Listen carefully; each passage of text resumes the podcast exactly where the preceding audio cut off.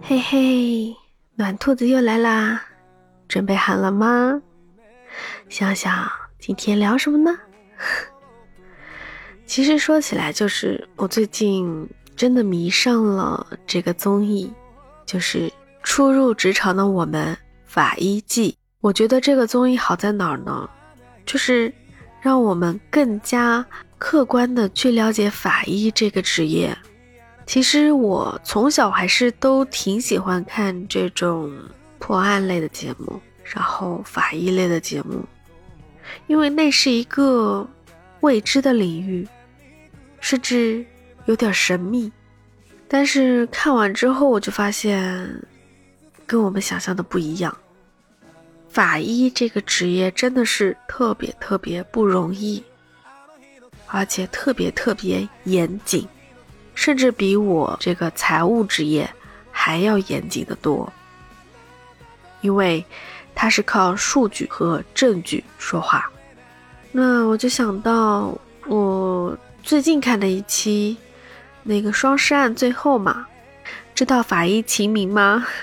对，真实现实中的法医秦明，他有很多重身份，但是我想。最让大家了解的就是两个身份，第一个身份是安徽省公安厅副主任法医师，还有一个身份就是作家。对，他的作品有《失语者》《无声的证词》等等。《法医秦明》这部电视剧你一定看过，至少听说过，对不对？我觉得看过最多的应该是张若昀这个版本的吧。因为我身边的小伙伴好像都是看的这个版本，但我好像没怎么看，没时间啊，追剧真的要时间。就再把话题扯回来，就是在我看的最近的那一期《双尸案》里面，法医秦明也是在这整个一期里面是出现了的，是作为一个助力嘉宾吧，还有一个考核老师的这样一个角色。在这个案件结束之后，他有一场分享会。我看完之后，真的感觉他为法医这个职业做出了特别特别多的贡献。就像齐明老师说的，法医在很早以前其实是一个被歧视的职业。怎么歧视呢？很多人拒绝跟他握手，甚至拒绝跟他同桌吃饭。其实我觉得法医也是一个很神圣的职业，他是为受害者说话，帮受害者找到真相，对吧？但是为什么还要被不理解呢？所以他后来选择了当作者，把他职业生涯中的很多故事写成小说，让大家更加了解法医这个职业。他说。他对所有要入行的小伙伴都说：“法医很苦怜，入行需谨慎，因为法医这个职业要面对的是高度腐败的尸体、令人作呕的胃内容物、让人起鸡皮疙瘩的各种昆虫、剧烈恶臭的臭味，还有强大的心理压力。但是同时，只能拿到工薪的收入，嗯，我觉得一般人都不会选择这个职业吧。只有对这个职业特别特别热爱的人，才会不计较、不害怕。热爱这个职业，才能让他心甘情愿的去做这些一般人做不到的事情。最后他说：“对法医职业的热爱，就是心中的那一束光。”是照亮身边黑暗的一束光。这句话其实放到哪里都可以用，哎，就比如我对声音的热爱，也是一束光。哪怕说我现在真的很难，因为没有回报，我只是凭着我的一腔热血，在这边埋头苦干。当然，也不是说完全没收获啊，我还是收获了我的一些小伙伴的。很开心。那秦明老师说，做法医呢，时间长了之后，真的会悲天悯人，因为他们见过太多太多的受害者了。但同时也很容易陷入一些迷茫的思考。但是，真的时间长了之后啊，也会有一种成长。成长之后，就会对一切都淡然了。无论别人怎么样去干扰你，你一定会沉浸在自己的工作中。所以，很多人可能看到法医都是一种特别淡漠、冷淡的一种形象。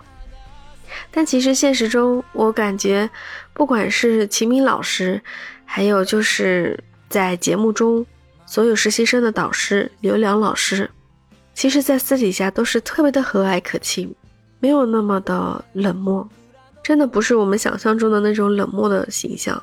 他们在工作中一定是要排除周围所有的干扰，埋头在自己的工作中，因为只有这样，他们才能不放过。蛛丝马迹，我觉得真的在不了解法医这个职业之前，可能会有些害怕，但我不会歧视，就感觉他们离我们很远。但是通过这个节目之后，我觉得也不是很远，他们可能就在我们的身边。就像我之前说的那位向晴晴同学，对，就前面两期说的。他对法医这个职业的热爱已经超乎了我的想象，所以才会有那么多人喜欢他。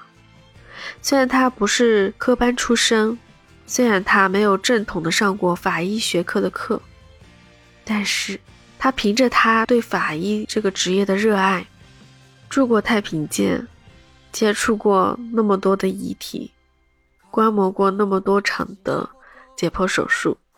我觉得就是热爱呀，就是哪怕有很多很多的困难摆在你的面前，你也不会害怕。大不了慢一点，大不了多走些路，反正最终目标就在那里，我一定会到达的。